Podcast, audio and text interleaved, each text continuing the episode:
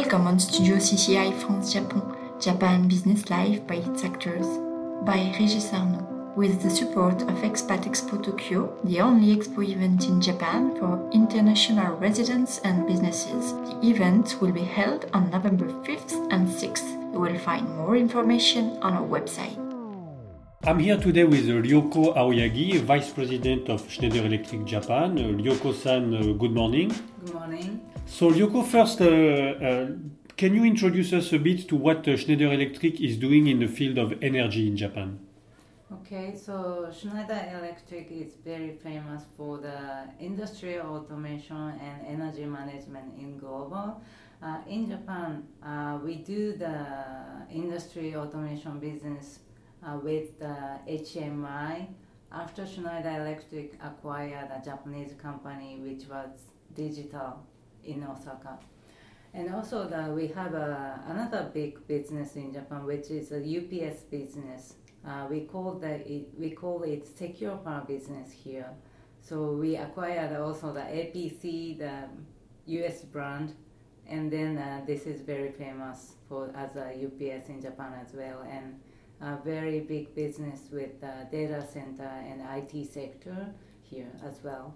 Do you, do you manufacture in Japan actually? Uh, no, uh, we have imported uh, UPS from the Philippines mainly, but uh, we customize to the Japanese standard standard here and assemble here as well. How many are you in Japan? At, uh, in Schneider Japan, we have uh, 900 people, 900 Mhm. employees in Osaka and uh, in Tokyo mainly, and we also have the branch offices in Nagoya and uh, Fukuoka, etc. So Aoyagi-san, you, you've devoted your, your career to, to energy, to energy management, uh, savings and so forth. Um, how, how much of a shift has been energy concerns for Japanese company during your career? Uh, when I have joined to the energy sector was it was 2011, very famous year for the earthquake, uh, Jap- uh, East Japan earthquake.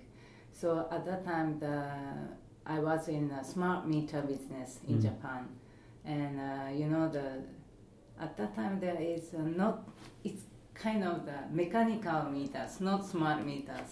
So the based on that the earthquake and we have a Rinban Teiden, Keikak Teiden, the out, planned outage by the TEPCO. So we have shifted from the mechanical analog meter to the smart meter, digital meters at that time. So I see so many development in terms of the digital in the energy sector as well. And also the Schneider also provided a IoT service for the power and grid as well. So that's a big uh, big change. Also, after 20, uh, 2011, the, I see so many power gen differentiation from the thermal plant to the DER, such as renewable, biomass, solar, and also the wind. So, so many changes in the energy sector. For you, uh, in the long run, what are the main concerns for that, that triggers Japanese company? Is it pollution? Is it cost saving? Is it social responsibility? Is it different than, let's say, European companies, for example? I think one uh, compared to the European company, the digital transformation is behind against the European companies because uh, in the power and grid sector, uh, European company also very conservative, but they have started to change to the use the IoT and digital solution on their segment, but uh, still uh, the Japanese companies are behind against to the Europeans or other international utilities as well. But what makes them wanting to not be behind? Is it social responsibility? Is it is it is it saving money? Is it is it a global I think- I trend think- yeah, I think saving money is like the most for everybody? Yeah. Yes. And also, I mean, uh, another key driver is sustainability. So to achieve the sustainability without a digital solution, we cannot make it because the very tiny uh, maybe, uh, optimization will be needed necessary for the sustainability as well, such as to manage the DER and to manage the grid loss. So those the optimization shall be done by the digital solutions. And so, could we have? So I know also. I think energy pool is part of uh, of Schneider Electric, uh, if I'm in correct. The past, in, in the, the past. past. Okay. In the past. But if, if we can we have an, an idea of how much savings y- your service can bring to let's say a factory or an office? Mhm. Is it like tens of percent? Is it a few percent? Mm, okay, uh, I have a good example with uh, microgrid. So microgrid uh, can contribute to the sustainability and uh, energy consumption, also the cost optimization as well. Uh, and microgrid has uh, the, some DER such as solar and wind, and also the battery system, and uh, to optimize the um, uh, grid connectivity and also the uh, energy consumption by the digital solution. So that this microgrid can reduce the energy cost uh, to 10% to 15, uh, 30% in United States or in, uh, in Europe. So we are not sure how we can contribute with this microgrid to Japanese companies yet because we need to consider about the Japanese uh, utilities tariff and others. So, but uh, in rough, roughly, ten percent will be yeah.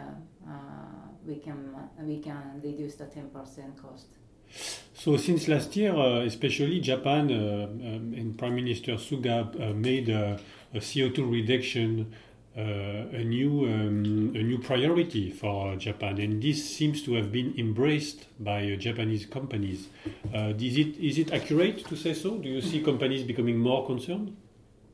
Yes, uh, the, I see that some major Japanese companies have committed the RE100 and SBT as well.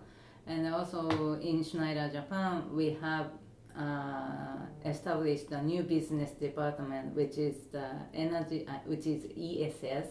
It means Energy Sustainability Service.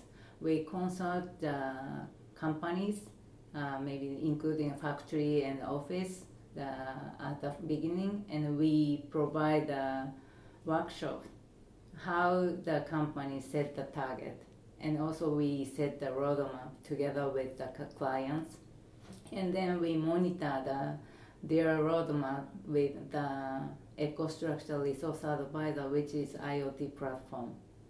And do you do you find the change uh, coming from global Japanese company but that are global? Are they giving an example to, to the other one because they see what's going on in Europe and the US? Do you think this change will come from this or?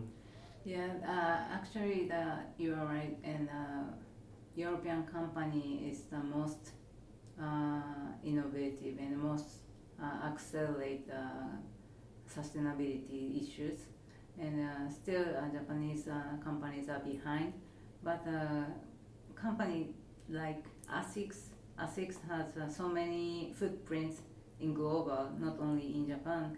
Uh, they are very high sense to the sustainability so that they have applied our solution in global in, in retail shop and also the fac- their factories as well so it depends uh, you know if even like a Japanese company but if this company are global uh, they will apply the global standard for the sustainability Aoyagi-san, thank you very much. thank you very much You listen Studio CCI France Japon. See you soon for the next episode.